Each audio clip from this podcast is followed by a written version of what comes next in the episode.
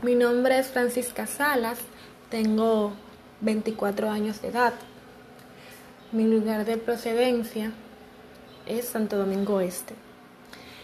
Lo que me motivó a estudiar educación física eh, fue un familiar cercano a mí. Em, ¿Qué competencias espero desarrollar en esta asignatura de pedagogía social? Bueno, desarrollar en mí lo que es ser una docente de educación física comprometida con la sociedad,